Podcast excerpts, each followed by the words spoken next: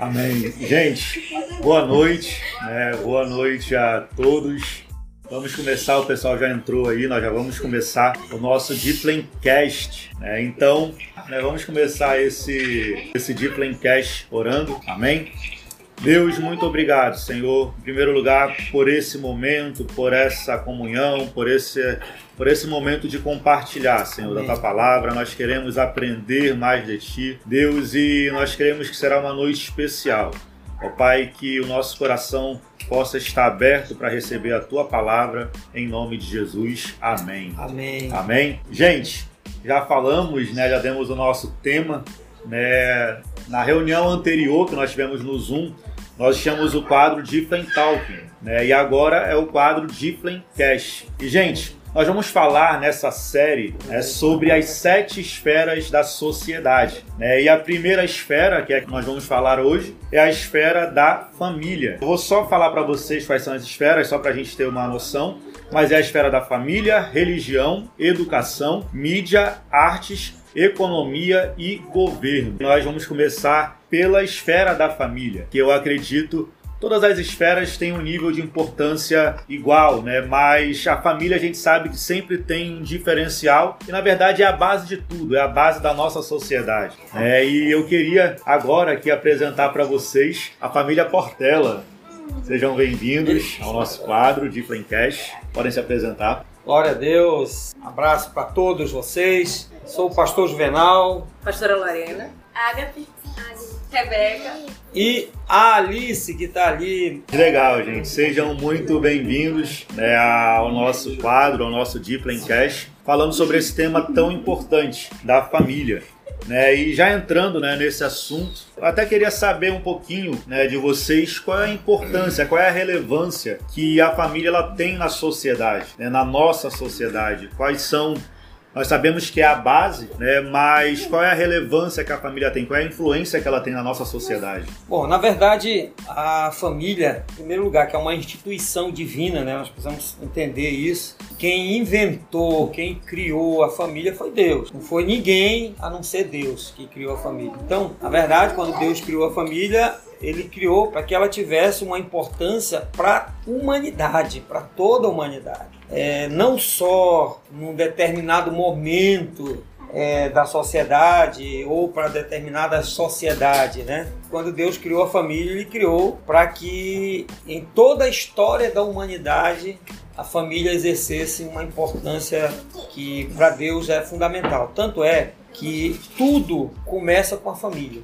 Deus ele criou todas as coisas, a gente conhece lá em Gênesis capítulo 1, quando Deus vai criando né, todas as coisas, preparando tudo para a sua obra principal, que é o homem, a humanidade. Então Deus vai criando as águas, é, as árvores, é, todos os animais, preparando tudo e depois ele cria o homem né, e coloca à disposição do homem. Diz para o homem ter domínio sobre tudo isso. E aí até algumas pessoas confundem esse domínio como se o homem tivesse é, o direito de fazer o que quisesse né, com, a, com a natureza. E não é isso. Deus não, não deixou, não disse para o homem ter domínio. Ter domínio é você saber se inserir e usar a natureza da forma correta. Porém, o principal para Deus é a família. E quando Deus criou o homem, na hora que ele cria Adão, ele diz assim: olha, não é bom que o homem esteja só. Ou seja, não tinha como ser uma família de um homem, né? E é quando Deus também conhece a história, né? Que faz Adão adormecer e cria a mulher. E a partir daí vai a família, de uma família começa, começam a surgir várias famílias. Chega a ponto de, lá em Abraão, Deus falar para Abraão que em ti serão benditas todas as famílias da terra. Né? E, e assim por diante. E culmina né, na, na Bíblia, é, em Apocalipse, onde tudo vai terminar também com a formação de uma família. Né? É, então eu creio assim que a família na terra ele, ela é o referencial do reino de Deus. Ela é o referencial para as pessoas da existência de Deus, dos planos de Deus para nós. Então, qual o objetivo de tentar destruir a família, destruir a família tradicional como é a família criada por Deus? O objetivo é levar as pessoas a perderem a referência de Deus. As pessoas perderem é, a referência de Deus e aí virar um, um salve-se quem puder, né? Um caos na sociedade, que é o que se espera, né? Que, que, que o inimigo de Deus quer, né? Que se instaure um caos na sociedade, porque é o que ele quer, destruir toda a obra de Deus. Por isso que a Bíblia diz que Deus ele até ele odeia o divórcio. Deus odeia o divórcio. Por que, que é o divórcio? O divórcio é a destruição de uma família. O divórcio é isso. É a destruição de uma família. Então, isso causa uma repulsa de Deus. Por quê? Porque a família é. Tanto é que a Bíblia diz que o que Deus uniu não separe o homem. O homem não tem direito de reinventar família, não tem direito de destruir família, o homem não tem direito de fazer qualquer coisa diferente da vontade de Deus com relação à família. Deus tem planos para a humanidade e a família ela é essa base. Você pode ver quando há uma desestruturação na família, você vê consequências muito ruins na vida das pessoas. Deus, até Deus sabia também que nem tudo seria perfeito aqui na Terra. É, acontece, né, de de famílias é, sendo formadas sem a presença de um pai, por exemplo, né? no caso das mães solteiras. Isso não quer dizer que Deus não se agrade disso. De repente alguém, ah, poxa, eu sou mãe solteira, então eu tô fora. Não, de forma nenhuma. Acontece, acontece. Tem as viúvas, que começou tudo normal e morre um, e tem os viúvos, morre outro. Então isso aí não tem problema para Deus. Deus sabe que isso aí não, não iria acontecer. Então não tem problema. Mas uma realidade é que a grande maioria da população carcerária, isso já é estudo feito, junto à população carcerária no Brasil, grande parte dos presos são pessoas oriundas de famílias desestruturadas. Crianças é, tiveram abandono, foram abandonadas, tiveram, teve abandono do pai ou da mãe. De alguma forma foi desestruturada a família. E isso causou problemas nos filhos, traumas e uma série de, de consequências que agravaram a ponto de a pessoa até, de repente, ela enveredar para uma vida de criminalidade e até outras coisas. Mas assim, então a família ela é uma base, realmente é uma base da sociedade para os planos de Deus. Isso é importante a gente entender. Não é que às vezes a pessoa vê a família assim como se fosse algo construído na sociedade, mas que ela, que ela é descartável. Quando na verdade ela é extremamente importante para os planos de Deus. Tanto é que Deus ele fala que os filhos honrarem, tem muito na Bíblia, né? Do comportamento do comportamento do pai do esposo, da mãe, da esposa, dos filhos. Tem o um mandamento com promessa do filho honrar os seus pais. Deus promete prolongar seus dias na terra. Ou seja, Deus tem um, um, compromisso com a família. Por quê? Porque a família é importante para o plano de Deus, né? Porque a família é o referencial. Por isso que, olha só uma coisa que acontece assim que que, que mostra é, muito isso. Nós já tivemos na, na igreja assim algumas experiências, por exemplo, de casais que entram na igreja e, e só vivem no ajuntamento. Anos ali no ajuntamento, né? Vivendo bem, relativamente bem. E aí resolve casar realmente como a Bíblia manda, né? E aí, quando casa realmente, conforme a vontade de Deus, aí começa a vir conflitos que eles achavam que não, não viriam. Mas por quê? Porque é espiritual. Quando eles estavam no ajuntamento, tava, eles não estavam mexendo com nada, né? No mundo espiritual. Mas a partir do momento que casou conforme a vontade de Deus, aí começa a vir os ataques, começa a vir o inimigo da família para tentar destruir. Então a gente crê nisso, né? E a gente vive essa realidade. É o que a gente entende. Eu só acho interessante exatamente o foco da igreja nesse investimento, é, de realmente investir na família, não apenas no casal, mas os filhos, porque nós queremos que uma vez que nós investimos na família, os frutos vão se expandir em todas as esferas. Se você tem uma família bem estruturada, se você faz um bom investimento, você vai ter políticos que vão surgir honestos, porque o caráter foi gerado dentro de uma estrutura familiar. Nós vamos ter profissionais em todos os âmbitos também de caráter, de excelência. Por quê? Exatamente por conta desse investimento. Então eu acho que é algo fundamental, tudo que Deus sonhou que fosse gerado dentro da família. E assim, é algo muito, muito extraordinário de Deus, a maneira como o Senhor sonhou, em todos os sentidos, do gerar novas famílias, do gerar novos profissionais. Nós entendemos isso dentro de casa, eu já aprendi muito isso com ele, essa questão de, de gerar nelas profissões, gerar sonhos profissionais, sonhos familiares, sonhos em todos os sentidos, ministerial, né? E realmente que vão fazer a diferença. É, achei interessante ressaltar sobre esse papel né, da família, até mesmo na construção do caráter né, dos integrantes. Como vocês disseram, que isso vai influenciar exatamente na sociedade que a gente vive. Quando a pessoa vem de uma base familiar que ensina o caráter, e é claro, né, e os filhos eles andam dentro dessa base, a, o resultado vai ser um sucesso. Né? Eu acredito que, inclusive, o que nós vivemos hoje, infelizmente, no Brasil, é fruto dessa desestrutura familiar. Né? Tanta é. gente sem caráter, tantos líderes sem caráter, coisa que devia ter vindo da base, que é a família. Deus sonhou que fosse gerado, inclusive a identidade, inclusive a afirmação. Tantos jovens que não sabem quem são, não sabem de onde vieram, não sabem para onde vão. Tudo que o que o Senhor sonhou, né, que fosse gerado dentro da família, né, meninas que não têm uma autoestima, porque Deus sonhou que isso fosse gerado dentro da família e é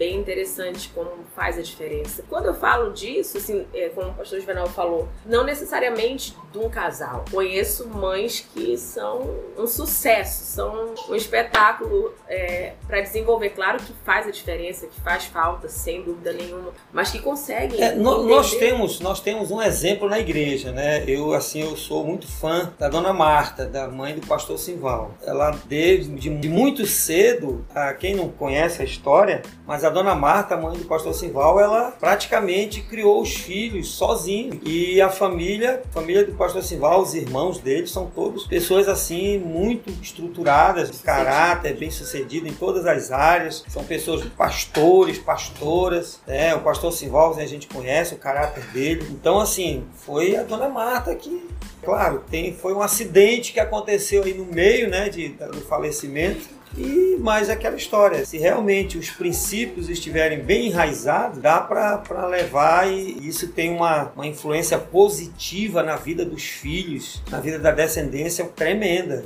é interessante né, que a gente até mesmo vê o quanto o inimigo ele tenta desestruturar né, a família. E também outro fenômeno que a gente acaba vendo é, é, o fenômeno da família disfuncional que é onde o pai ele não consegue exercer o seu papel de pai a mãe não consegue exercer o seu papel de mãe os filhos consequentemente não sabem quais são os seus papéis como filhos e às vezes tem casos que a gente observa que tem a figura do pai e a figura da mãe ali dentro da casa, só que ou um ou outro são ausentes. Uhum. Né, e, e, acaba também gerando essa disfuncionalidade da é, família. Na verdade, assim, são os pais omissos, porque é, a Bíblia ela é um manual completo, que a própria Bíblia ela ensina como o pai deve conduzir, como a mãe deve conduzir os filhos. E isso tem que ser desde pequeno. Sabe que um, um dos grandes enganos que existe é aquela do pai e da mãe dizer assim: ah, eu não quero que meus filhos passem pelo que eu passei, aí eu vou dar tudo de mão beijada para eles, né?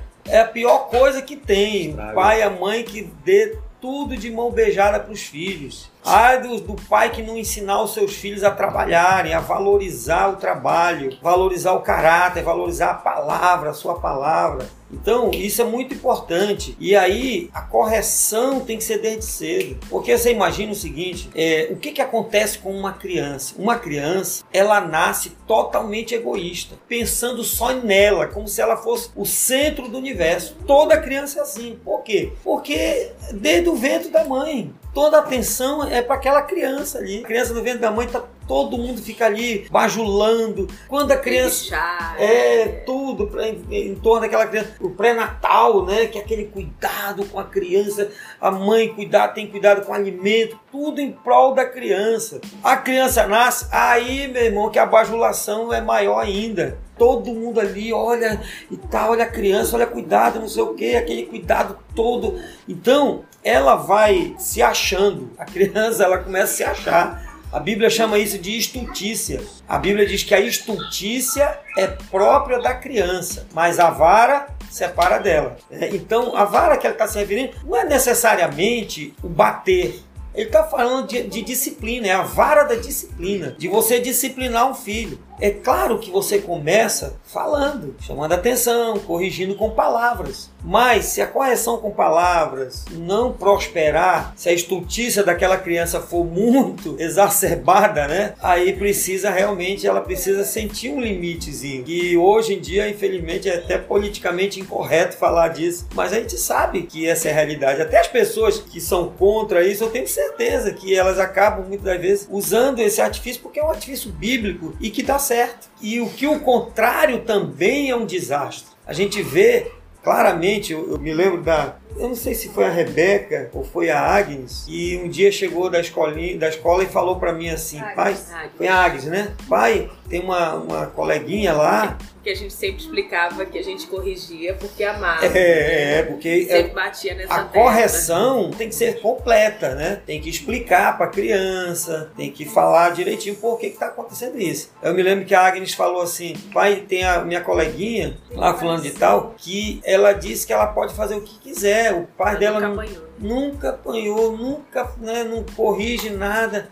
Aí eu falei assim, mas aí filha, isso ela é bem pequenininha, né, bem novinha. Falei, filha, e aí o que, que você acha disso? Que eu queria ver se ela aprend- tem aprendido mesmo, se a nossa disciplina, o que a gente fala tem dado certo. Aí ela disse assim, pai, eu acho que ele não ama ela. Eu acho que os pais dela não amam essa criança. Porque se amasse, corrigiam ela. E é essa. Esse, esse segredo é o que a Bíblia ensina.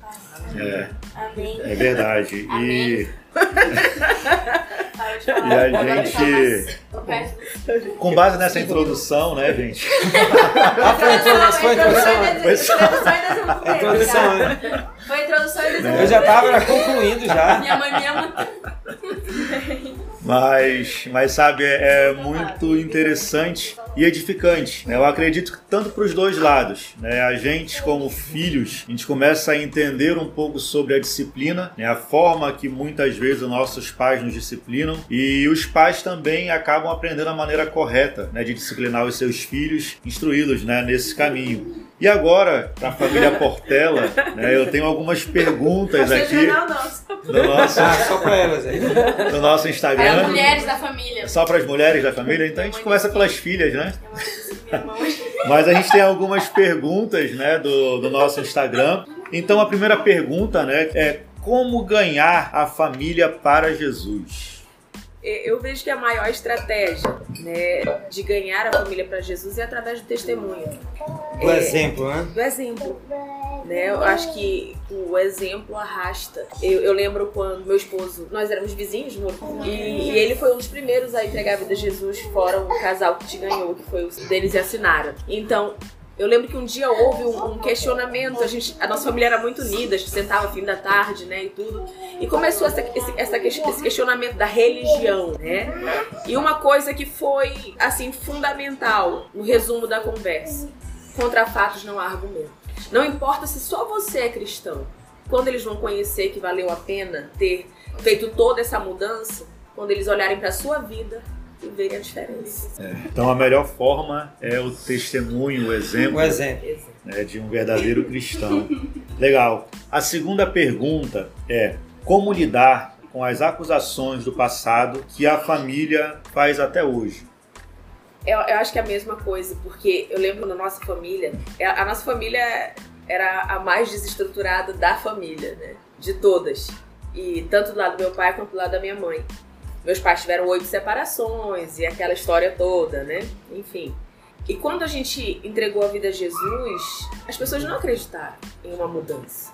Não acreditaram que algo diferente pudesse acontecer. Então, você precisa ter paciência. Não adianta querer que a pessoa automaticamente comece a acreditar: ah, não, já mudou. Não.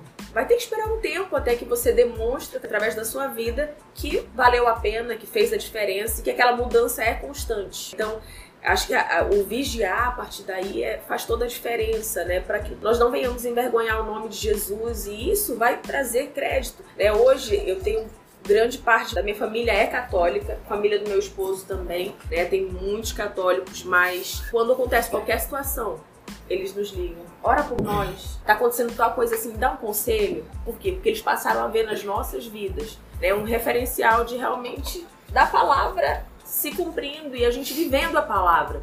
Não apenas pregando, porque às vezes aquela coisa de converter, ah, eu quero pregar para todo mundo, eu quero que todo mundo, né? Não, não tem que esquecer o meu passado. O que vai fazer esquecer é quando você começa a ver a nova história se cumprindo. E aí não precisa nem mandar esquecer, vai ser o resultado, o fruto. É, é interessante mesmo essa questão do presente né, e do passado. Quando eu ouço isso, eu sempre lembro da história de Davi. Davi, ele é mais conhecido pelas vitórias dele do que pelos fracassos. Né? Ou seja, o testemunho dele, no resumo de tudo, falou mais alto, o bom testemunho dele. Né? E eu acredito que realmente né, isso para a família é, é fundamental.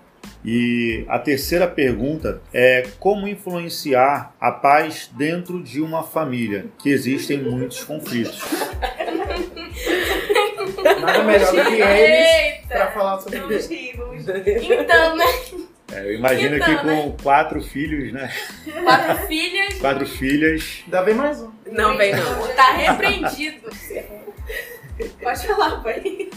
Rapaz, eu, eu, eu acho que precisa de mais homem aqui nessa casa. Não precisa não.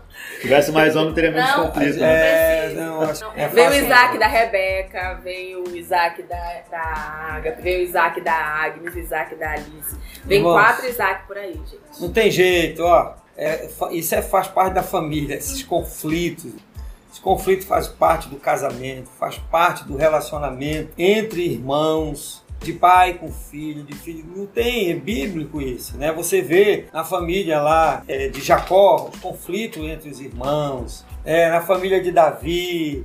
Não tem jeito, né? Na família de, do, do próprio Abraão, lá, os conflitos lá de, de Ismael e Isaac. Ou seja, é inerente da família. É, Então, mas assim, o que, que se faz? É, é levar a resposta dessa pergunta, tá um pouco na, na resposta da pergunta anterior. Naquela pergunta do- de ter modelo, de ser modelo dentro de casa, de levar os filhos a serem realmente cristãos, de saberem pedir perdão, liberar perdão, porque os conflitos vão vir, não tem jeito, né? É, Eu, mas eu, eu, sinceramente acho que tudo faz parte de um treinamento. Pra se relacionar profissionalmente, dentro do casamento, tudo faz parte. Eu sempre bato nessa tecla com elas. Eu falei, você pensa que aqui qualquer colega vai ser sempre mais legal. Porque não dorme e acorda, porque não tá junto no dia da TPM, porque não tá junto no dia legal, no dia chato, no dia que tá todo mundo estressado. Só que depois vai casar. Depois vai vir a- a- o, o trabalho, onde você tem que diariamente conviver com uma equipe, você vai ter que aprender. Vai ter pessoas muito legais que você vai se identificar muito, tem muita afinidade, vai ter aqueles que você não vai ter tanta afinidade. Sempre vai ter isso. E na família grande sempre existe isso. Ah, No meu caso, eu só tinha eu e meu irmão, então a gente brigava, você não tinha afinidade. a gente É. só brigava. Al- al- alguém comentou aí, eu vi, alguém comentou aí que na primeira família um irmão matou o outro. né? É, E então, mas não é, é claro, não é para acontecer isso, né? Mas se, se os pais não entenderem. Mas se esconder as facas, isso não acontece, entendeu? Legal. E, gente, um conselho para alguém que está inserido numa família desestruturada. Não, eu só, eu só penso que você não é fruto, você não precisa né, ser fruto, você foi escolhido para fazer a diferença. Se você já conseguiu ter essa, esse entendimento de que a sua família é desestruturada, quer dizer que Deus te escolheu para estruturar. Né? Se Deus já abriu o teu entendimento dessa maneira, é porque de alguma maneira Ele está te levantando para isso. Então eu, eu acredito assim de todo o coração que isso não determina o teu futuro. Isso não te define, entendeu? Não define que você, teu casamento vai ser assim, não define que os teus próximos relacionamentos serão assim. Você pode realmente, eu, eu lembro do dia que minha mãe olhou pra mim é, e ela falou assim: eu posso não ter conseguido ter a plenitude de felicidade no meu casamento, mas quando eu olho pro seu, eu consigo ver que vale a pena, eu consigo ter essa totalidade de, de felicidade quando eu vejo que você deu certo. Isso antes do meu irmão casar, que agora também tem meu irmão casado, né? Graças a Deus consegui o bichinho desencalhar, Deus é bom, né? E, e assim, o... o Tia Samara o- é uma benção. Tia Samara, a Samara, minha É cunhada, uma, é uma, uma, Uma santa. uma anja. Deus é bom, Deus levantou minha cunhada pra Porque o bichinho é resgatar. feio, meu. Olha a cabeça dele. Fala assim do meu irmão, ele é tão Vou bonitinho. contar uma avó. Ele é lindo, meu Bom que ele vai ouvir no podcast. Mas assim, eu, eu vejo que isso faz parte. Entendeu? Eu, eu creio que Deus é poderoso para completar a alegria através da realização dos nossos filhos e netos e assim. Vamos lá. Legal. Quatro minutos. Gente, uma última pergunta, né? Pra pergunta. gente encerrar com chave de ouro, né? E acredito que essa pergunta é para os pais. E ela diz assim: Quais os critérios para casar com uma de suas filhas? Eita, Deus. Peraí, que eu vou dar um aqui, ó. Vai, pastor! Primeiro lugar, compre um colete à prova de balas. É o primário. Compre um colete à prova de balas. Ore bastante. Ó, brincadeira. Não, é. Brincadeira, mas é é, verdade. Oi? É brincadeira, mas é verdade. Brincadeira, é brincadeira, mas se cuide, tá? mas olha, é, não sendo vascaíno, não sendo petista, não gostando de regente. Brincadeira, queridos. Ah, é, eu sei que Deus. Deus tem propósito, Deus tem propósito de família para minhas filhas. Agora, tudo tem o seu tempo, né? tem o tempo certo. Nós, como pais, nós temos planos para elas. Eu acho isso correto, essa história de que o pai. Eu gostaria muito que meus pais tivessem muita influência na minha vida, né? Assim, no sentido de, de dar conselho. Eles deram o que eles receberam, né? Mas eu creio, assim, que nós temos experiência, eu, a minha esposa, temos experiência de vida é o suficiente para aconselhar nossas filhas que elas trilhem um caminho de realmente felicidade. E tem etapas para isso. O casamento tem um momento certo para isso, né? Eu acredito que vai acontecer e vai. E eu, eu sempre, eu sou exemplo disso. Eu acredito que Deus tem também a pessoa certa. Deus tem a pessoa certa. Eu acredito muito nisso. É, é, você tem que deixar na mão, deixar que Deus faça essa escolha. Eu, quando eu queria achar minha esposa, eu me dei muito mal.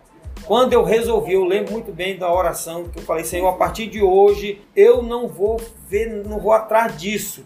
Vou deixar nas tuas mãos, o Senhor que vai escolher. Assim como o Senhor escolheu Rebeca é, para Isaac e deu certo, né, ele não precisou ir atrás, assim o Senhor vai arranjar minha esposa. E, eu, e, e foi o que aconteceu. Eu creio muito nisso.